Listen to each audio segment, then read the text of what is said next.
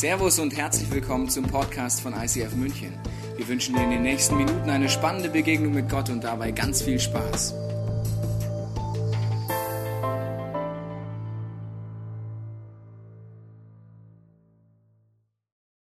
Herzlich willkommen zur letzten Serie in diesem Kino. Der April, der hat es absolut in sich. Diese letzte Serie lohnt sich für dich dreifach, weil du wirst viele neue Dinge erleben, egal wo du auf deiner geistigen Reise äh, dich befindest. Wir beschäftigen uns nämlich mit einem Buch aus dem zweiten Teil der Bibel. Und ich weiß nicht, wie oft du schon die Bibel selber aufgeschlagen hast, ob du schon jemals reingeguckt hast. Aber du wirst wieder neu oder zum ersten Mal überrascht sein, dieses Buch, das wir angucken, den Korintherbrief, ein Brief einer der größten Theologen, die jemals gelebt haben, schreibt diesen Brief. Dieser Brief wird sehr, sehr viel mit deinem und meinem Leben zu tun haben.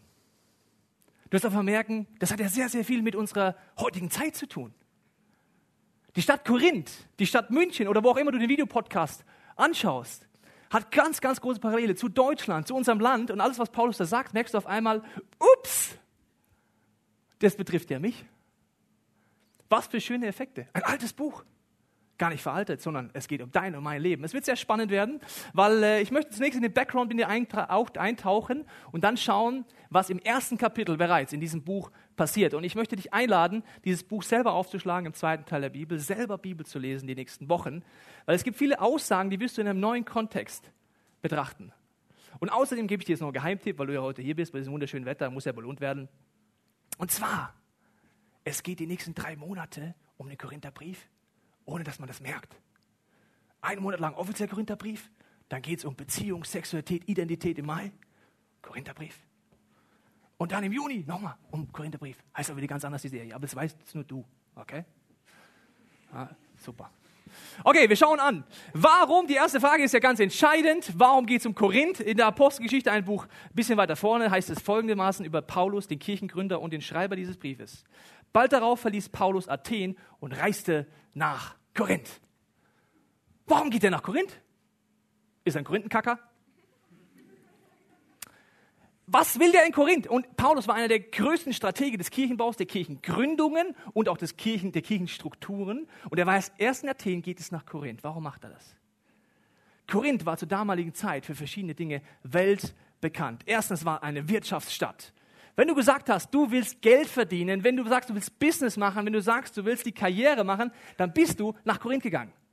Wirtschaftsstärkste Stadt der kompletten Umgebung. Es gab einen Doppelhafen auf zwei Seiten einer Meerenge und die Schiffe wurden von einem Hafen zum anderen auf Holzstämmen rübergezogen. Da gab es viel Zeit, Geschäfte zu machen. Heute gibt es einen Kanal, kannst du dir mal angucken, auf Google Earth oder so, zeige ich dir auch gleich nochmal der Wirtschaft, also der wirtschaftliche Bereich war absolut stark, da bist du hingegangen. Du bist nicht nur für die Wirtschaft hingegangen, sondern es war auch die Ausbildungsstadt Nummer eins. Universitäten, Akademiker, Philosophenschulen, über 50 Philosophenschulen waren in Korinth. Das heißt, auch deswegen bist du 100% nach Korinth gegangen. Aber nicht nur wegen dem Business, nicht nur wegen dem Studium, sondern natürlich auch, es war eine Sportstadt. FC Bayern, Stern des Südens gab es damals schon. Es sah ein bisschen anders aus, es waren die Isma-Spiele und bei den Isma-Spielen ging es einfach darum zu zeigen, ich bin stark. In Korinth war der Slogan, keiner ist schwach. Du wirst, wenn du den Korintherbrief anguckst, Aussagen kriegen zum Thema Schwäche und Stärke, die Paulus macht und die kannst du dann nochmal auf dem Hintergrund angucken. Aber ich sage nicht, wo steht, musst selber ausfinden. Okay, jeder hat gesagt in Korinth, ich bin stark. Selbst ein Slave hat, Slave hat gesagt, ich bin auf keinen Fall schwach. Ich bin stark, ich bin sexy, ich bin knackig, ich bin knusprig. Und sie waren Weltklasse darin, im Masken aufziehen und nach außen so zu tun, als wäre alles perfekt. Hat mit heute natürlich nichts mehr zu tun. Damals, vor 2000 Jahren, hatten die Menschen Probleme mit ihrer Identität und haben Masken getragen. Das machen wir heute alle nicht mehr, aber manche vielleicht doch. Und die Sportstadt hat auch dazu gezeigt, dass es einen Körperkult gab. Bei diesen Sportspielen hat es nicht besonders viel an. Das war so damals der Thermoanzug der damaligen Zeit. Der war oben ohne. Das heißt, du hast genau jeden Bizeps, Trizeps, aber auch jedes Fettpölzchen hättest du gesehen. Und wenn du in so einer Umgebung aufwächst, macht jeder folgendermaßen. Er achtet 100% und 2000% auf alle Kalorien, nimmt ab und macht Sport. Ich war mal in Kalifornien. OC California, kennst du? Das sind die Reichen und Schönen. Ich habe mir überlegt, warum fühle ich mich so fett an diesem Strand? Wie fett gefühlt, also wie, wie, so, wie, so, wie so ein Walfisch. Dann habe ich gedacht, der Unterschied ist, die Jungs und Mädels wissen, jeden Mittag werden sie Folgendes machen. Ja? Und wenn du das vorher weißt, liebe Freunde. Nicht so wie in Deutschland, gehen wir mal ins Büro, Anzugs an und dann abends auf der Couch sieht's keine Sau. Wenn du weißt, es sieht jeder, was machst du? Die waren alle durchtrainiert. Ich habe ich hab wirklich keinen. Ja? Und ich war ja selber nicht dick, aber gegen die. Und das war da auch so. Körperkult vom Feinsten hat mit heute auch vielleicht ein bisschen was zu tun. Okay, und diese, es war außerdem eine Vergnügungsstadt. Es hieß auch, es war in ganz Griechenland bekannt als die moralisch und ethisch am schlechtesten aufgestellte Stadt. Es hieße immer, werd kein Korinther. Tu nicht Korintherin. Das war ein Sprichwort. Ja, dafür für Leute, die unmoralisch gelebt haben, die sexuell Wege gesucht haben, um sich zu experimentell auszuprobieren und weiterzuentwickeln, hieß es ein Sprichwort in ganz Griechenland, werd kein Korinther. Damals gibt es einen Slogan in Korinth, der hieß, alles ist erlaubt. Du denkst vielleicht, in der Sexualität ist das seit der Aufklärung so. Die Korinther konnten das schon vorher. Alles ist erlaubt.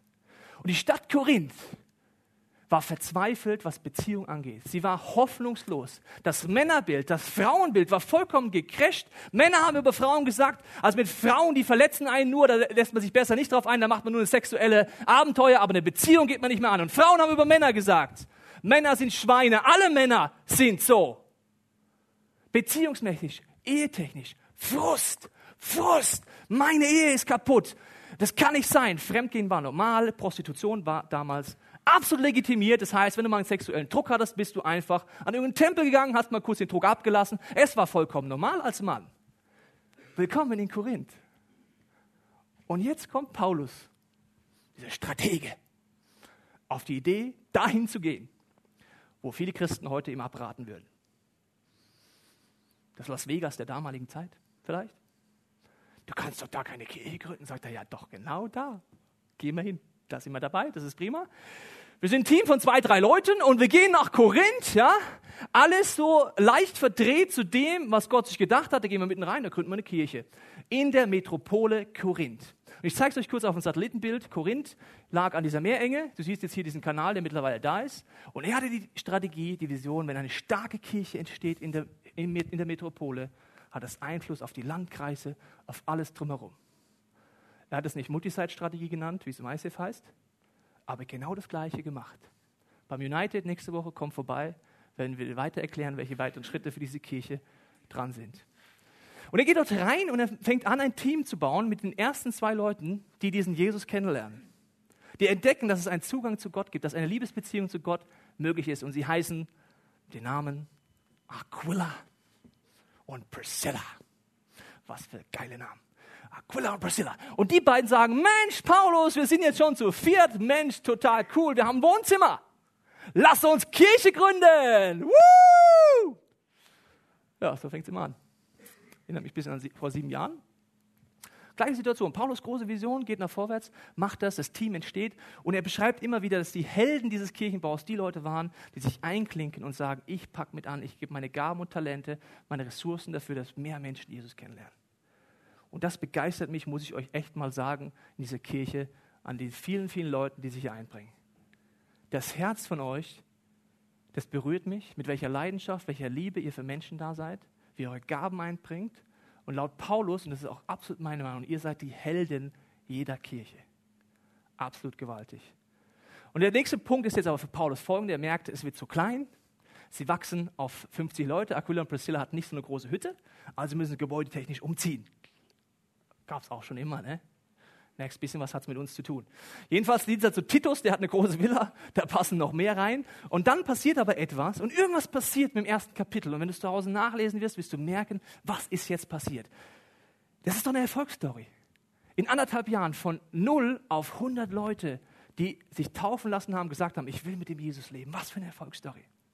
Nach anderthalb Jahren sagt Paulus, alles läuft super, ihr habt verstanden, was es ist, was Kirche bedeutet, gebt weiter Gas, ich gehe in die nächste Metropole, ich setze ein Leitungsteam ein, macht ihr einfach weiter, wie es bis jetzt war. Und dann vergeht ganz wenig Zeit und er schreibt diesen Brief an diese Kirche, die so gut angefangen hat und so Gas gegeben hat. Und er schreibt im ersten Kapitel Dinge wie, ich habe geweint um euch, ich habe gelitten. Warum tut ihr das? Er ringt um diese Gemeinde im ersten Kapitel. Und ich möchte dir äh, eine Stelle dazu vorlesen, steht in 1. Korinther 1, Vers 10. Hört auf, euch zu streiten, liebe Korinther. in der Kirche.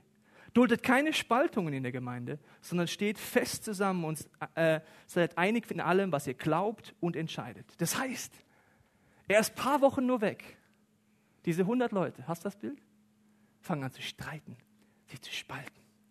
Und da müssen wir drüber nachdenken, was das bedeutet heute. Und ich habe das Privileg, heute einen ganz besonderen Showgast in einer ganz besonderen Show hier auf dieser Bühne begrüßen zu dürfen. Meine Damen und Herren, heute live zu Gast bei Anna Wilder. Begrüßen Sie mit mir Satan! Hallo, guten Morgen. Ich würde ja gerne sagen, freut mich, Sie zu sehen, aber ja. Ich freue mich, da hier zu sein. Ne? Nehmen Sie Platz. Ich habe Ihnen auch gleich mal zum Anfang ein schönes Geschenk mitgebracht. Für mich? Möchten Sie mal probieren? Äh, nein, danke, für mich nicht. Ja, herzlich willkommen, meine Damen und Herren, zu unserer Gesprächsrunde heute Morgen. Wir haben wieder ein interessantes Thema für Sie vorbereitet. Heute das Thema Kirche. Meine erste Frage an unseren Studiogast. Was ist Ihre Strategie damit? Nun ja, ich fange langsam an, die Kirche zu mögen. Nein, wirklich. Sie machen sich gegenseitig fertig. Sie streiten sich, sie hassen sich selbst, den Rest der Welt. Ach, ich lehne mich da nur noch zurück und lasse sie schön machen. Und was tun Sie, um eine Kirche zu spalten? Naja, der einfachste Weg ist natürlich der, dafür zu sorgen, dass jeder denkt, er liegt im Recht und die anderen sind im Unrecht. Nehmen wir mal zum Beispiel das Thema Musik. Dem einen ist es viel zu laut. Bestimmt gibt es fünf Leute, die meinen, kann man das wirklich spielen? Das geht doch nicht. Das ist zu wenig christlich, viel zu weltlich. Oh, oder dieses Lord, I lift you high. Oh, so ein Kinderkram. Ich, ich kann einfach nicht zulassen, dass die Kirche eins ist. Kennen Sie den Spruch? Ein Staat, in dem verschiedene Herrscher um die Macht kämpfen, steht vor dem Untergang. Das steht in der Bibel. Was? Matthäus, glaube ich. Was? Oder wie peinlich. Hallo, können wir das irgendwie mal rausstreichen hier so? Satan, ähm, eine Frage noch. Ähm, wie. Entschuldigung. Ja, ich Meine bin. Frage noch genau. Sind Sie äh, in den Leitersitzungen auch? Na klar, da gehe ich doch jede Woche hin. Auch, okay. Und ja, wie, wie fühlen Sie sich so, beziehungsweise wenn die Kirche zu stark wird? Was machen Sie da? Oh, da habe ich immer ein paar gute Themen auf Lager. Dem einen ist plötzlich viel zu viel Englisch dabei. Dem anderen ist die Predigt zu wenig an der Bibel ausgerichtet. Dem nächsten, die passt die ganze Atmosphäre nicht. Okay. Ein etwas heikleres Thema hätte ich vielleicht noch. Ähm, was ist mit Sex? Oh, ein fabelhaftes Thema. Das funktioniert fast immer. Ah, Ich liebe es einfach, wenn sie sich streiten. Hast du gesehen, wie kurz der Rock der Sängerin wieder ist? Oder wie sie immer peinlich berührt mit dem Zeigefinger ihre eigene Meinung anderen auf die Brust setzen wollen? Das Gute dabei ist, sie vergessen dabei, worum es eigentlich geht. Eine Frage habe ich noch. Wie fühlen Sie sich, was geht in Ihnen vor, wenn Sie sonntags, in die, Cele wenn Sie sonntags die Leute in die Celebration gehen sehen? Naja, ist natürlich nicht so schön mit anzusehen. Aber wissen Sie was? Solange ich dafür sorge, dass die Leute daran glauben, was sie ausmacht und was sie denken und was die anderen Leute glauben. Und jeder meint, seine Meinung wäre die einzig richtige. Ach, pff, da mache ich mir keine Sorgen. Aber solange sie nicht mit diesem, mit diesem J-Guy anfangen, dann... Sie Äh, meinen Jesus? ich warne Sie. Wenn Sie nochmal damit anfangen, dann... Was jetzt? Jesus. Okay, das reicht.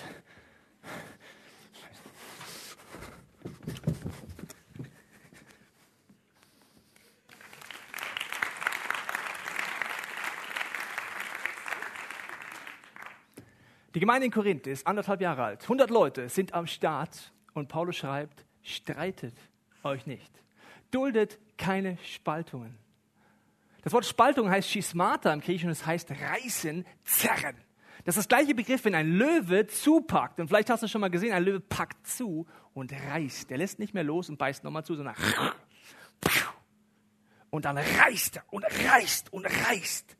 Das ist Schismata, Spaltung, reißen, ziehen, drücken. Was sind das für Momente in einer Kirche?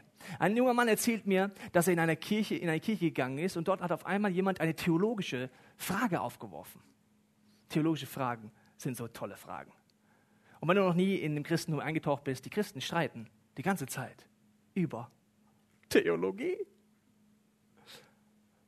Zum Beispiel hieß dann einer, sagt gesagt, ja, es gibt das Abendmahl. Vielleicht hast du auch schon mal davon gehört, das Abendmahl. Und da gibt es ja sehr, sehr unterschiedliche Interpretationen, was das Abendmahl ist. Und innerhalb dieser Kirche ging die Diskussion los, ist es theologisch korrekt, aus kleinen Bechern das Abendmahl zu nehmen? Oder müsste es nicht ein symbolischer Kelch sein, aus dem alle trinken? Hast du die Frage? So, jetzt ging der Streit los. Streitet euch nicht. Okay. Bam! Das muss so sein, theologisch ganz klar. Das muss ein, ein, ein, ein Kelter sein. Nein, nein, nein, auf keinen Fall. Das ist doch nicht ein Kelter. Blablabla. Schismata, Schismata, Schismata. Und dann irgendwann haben sie gesagt, ja, ich habe recht. Nein, ich habe recht. Was machen wir? Trennen. Die Kirche hat sich einfach, bam, und auf einmal zwei Kirchen da. Schismata. Das Problem ist, dass du und ich eine Sache vergessen, die Paulus hier versucht, uns sehr, sehr deutlich immer wieder im ersten Kapitel durch ein ganzes Buch hindurch zu sagen. Und zwar, wir alle haben ein Problem. Wir haben alle eine Perspektive. Und die ist eine Lupe. Ja? Ja? Wir haben eine Perspektive auf Situationen, theologische Meinungen, auf Menschen, auf Situationen und das ist eine Lupe und wir vergessen, um was es geht. Und dann geht der Streit los und das vollkommene Missverständnis, um was es im Christentum geht, um was es Jesus ging.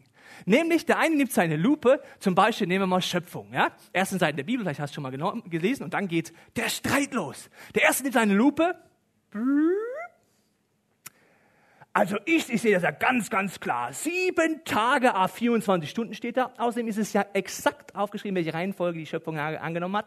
Erst Licht, alles klar. Und dann hat Gott natürlich auf jeden Fall, ja, warte, ja, ja, er hat auf jeden Fall äh, Dreck genommen.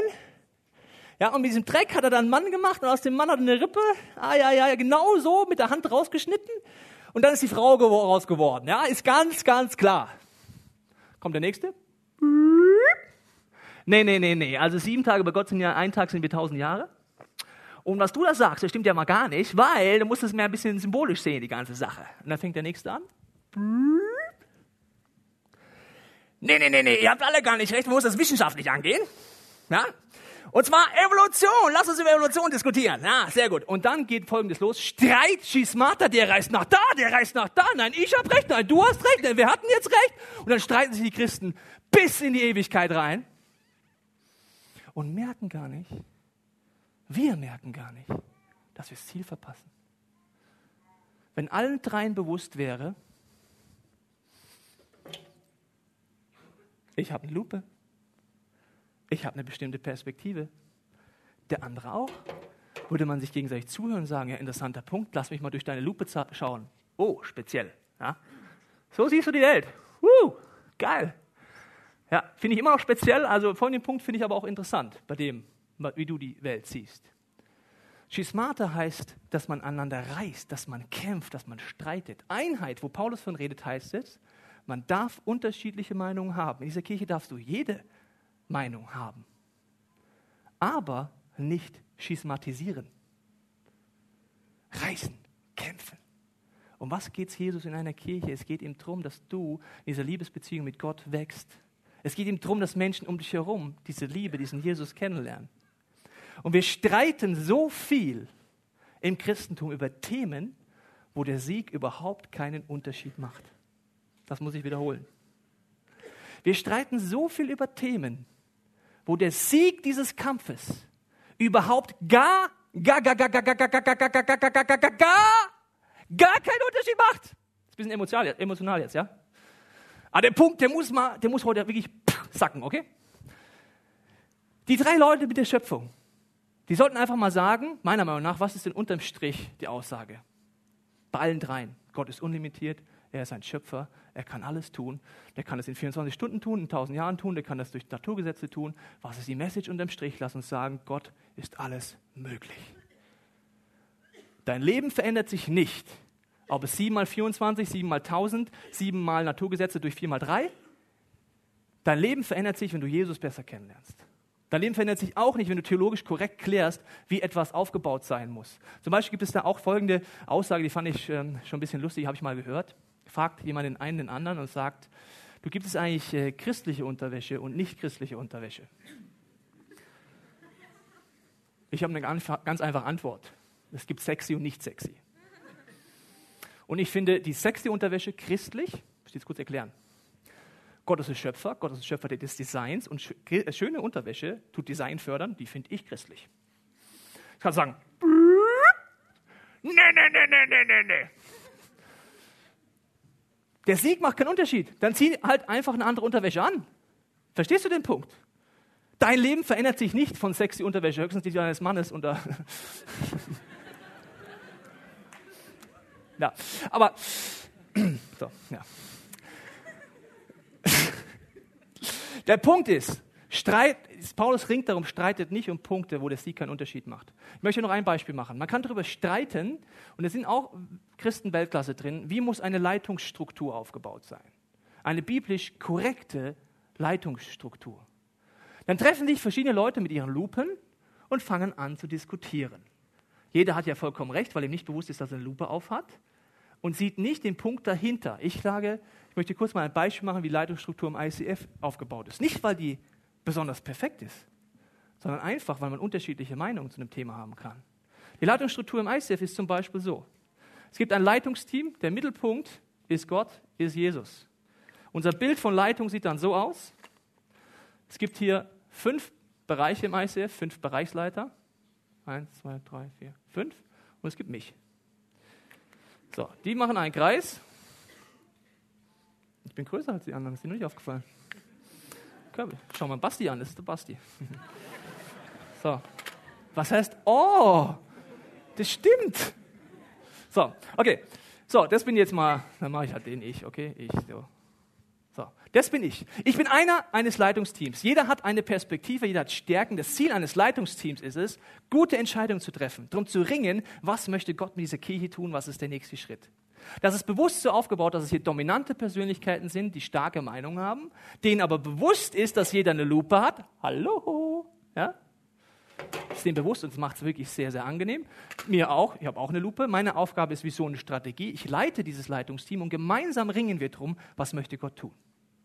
Bei Entscheidungen wird dann entschieden, wer von denen müsste am Tisch sitzen, ist ein flexibles Leitungsteam, um eine gute Entscheidung zu treffen.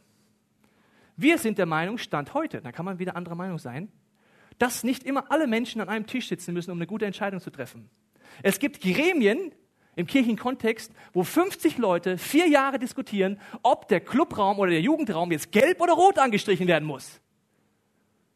Uh, was für eine wichtige Entscheidung. Die ist ewigkeitsentscheidend. Davon werden mehr Menschen Jesus kennenlernen oder weniger. Sagen wir einfach, entscheid's einfach. Designer, rot, gelb, grün, mach's halt. Und wenn's, wenn jeder Augenkrebs kriegt, dann lern was draus und streich das Ding um. Ja, dann gibt es aber Grundsatzentscheidungen, die wirklich weitreichend sind. Das sind natürlich alle am Tisch. Da wird gebetet, da wird gefastet. Letztens hat das ganze Team eine Woche gebetet und gefastet und Gott gefragt, wo sind die Leiter, die wir neu einsetzen sollen. Und wenn die Entscheidung ganz weitreichend ist, gibt es Berater, die außerhalb dieses Teams noch dazukommen. Berater, die nicht in diesem Movement sind, die in anderen Kirchen sind.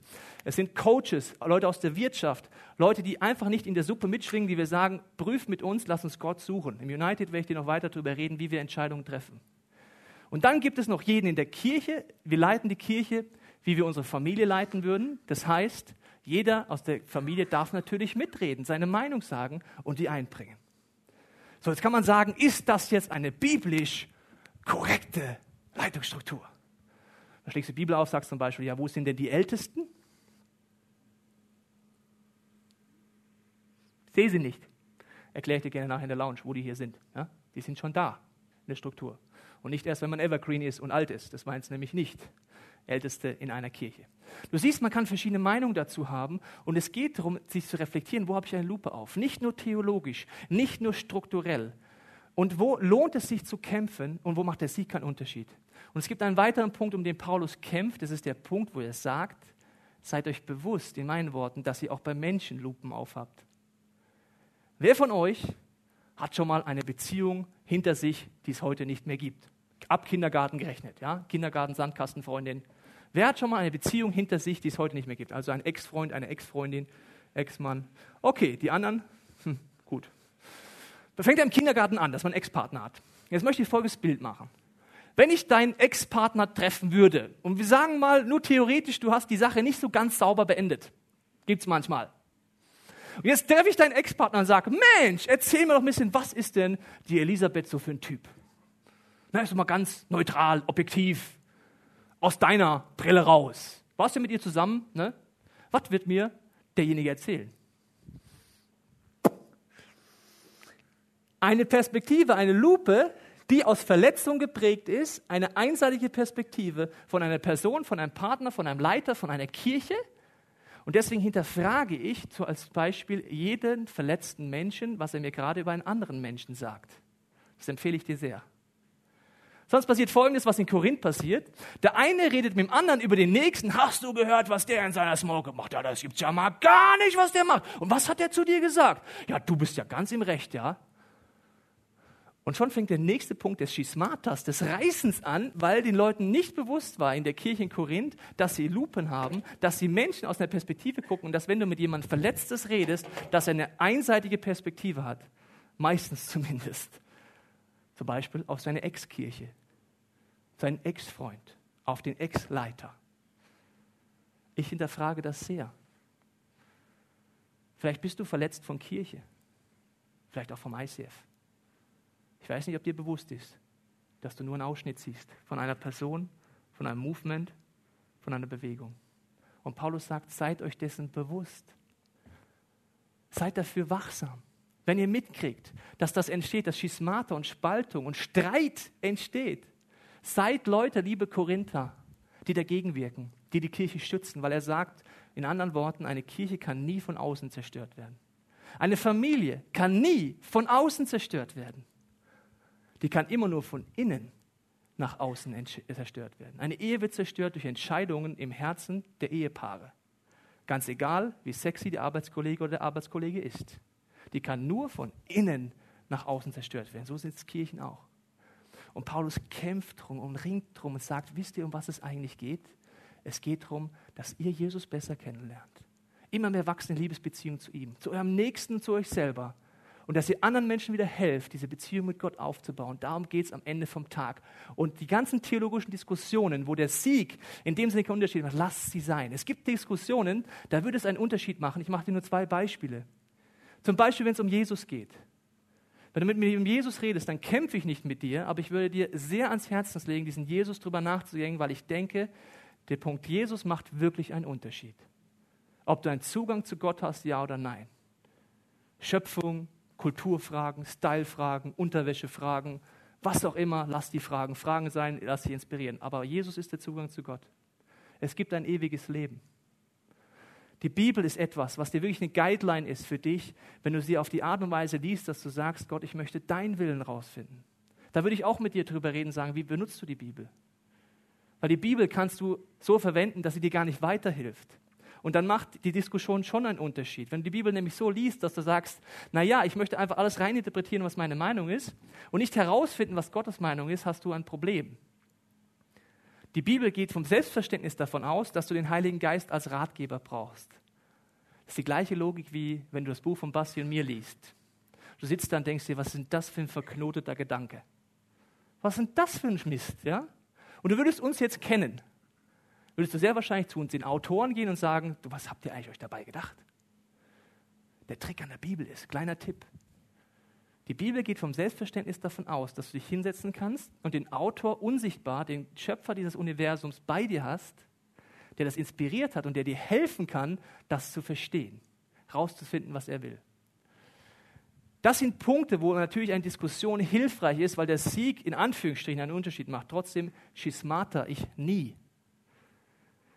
Zum Abschluss bleibt mir zu sagen, dass Paulus auch noch an, dritten, an einer dritten äh, Front kämpft, nämlich nicht nur an der theologischen, nicht nur an der Verletzungsfront, sondern er sagt auch noch, es gibt noch die Fanfront. Ich möchte sie vorlesen.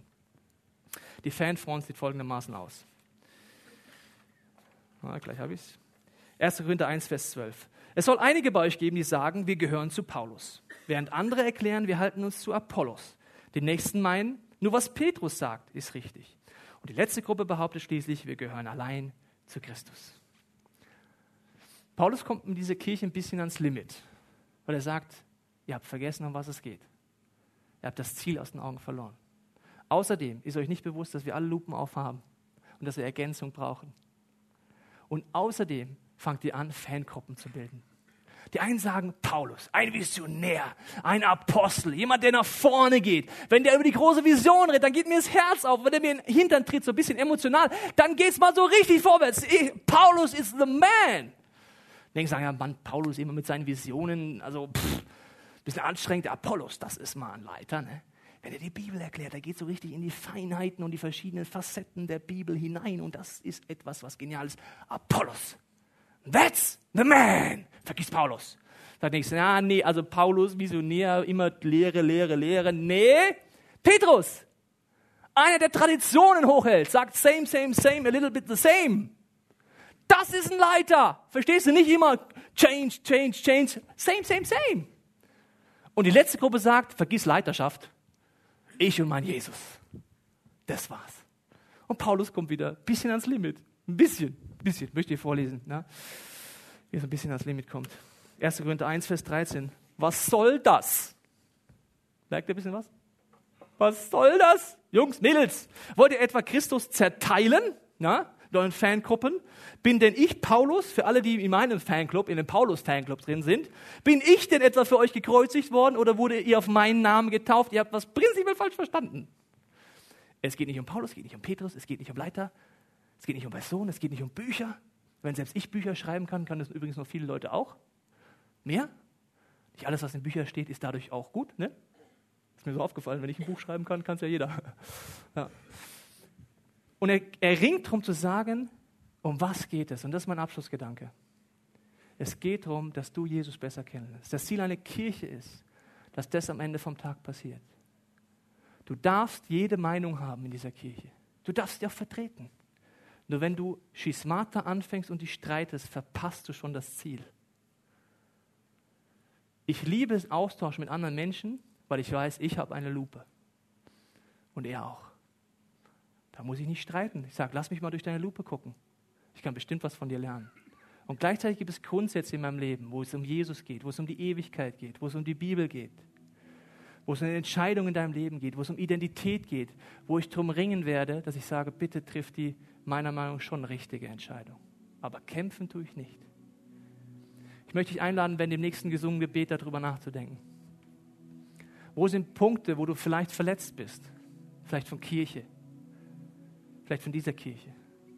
Wo gibt es Punkte, wo du merkst, du warst ein Teil von dem Übereinander reden und dir war nicht bewusst, dass die Lupe des anderen zu deiner Lupe geworden ist und dass du jetzt auf eine Art und Weise eine Person siehst, wo Spaltung passiert in den Herzen. Vielleicht gibt es auch Punkte, wo du sagst, Jesus, es tut mir leid, dass ich selber jemand war, der immer wieder gestritten hat, auf die falsche Art und Weise, der Schismata erzeugt hat.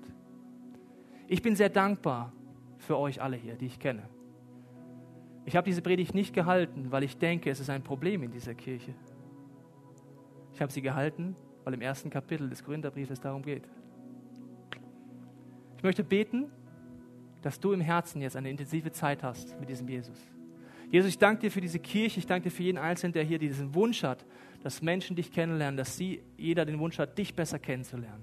Ich danke dir, dass dieser Wunsch, das Ziel ganz tief in jedem Einzelnen hier schon drin ist. Ich bete jetzt aber für jeden von uns, dass du uns zeigst, welche Schritte wir gehen können. Ich bete für jeden, der sagt, ich kenne diesen Jesus noch gar nicht.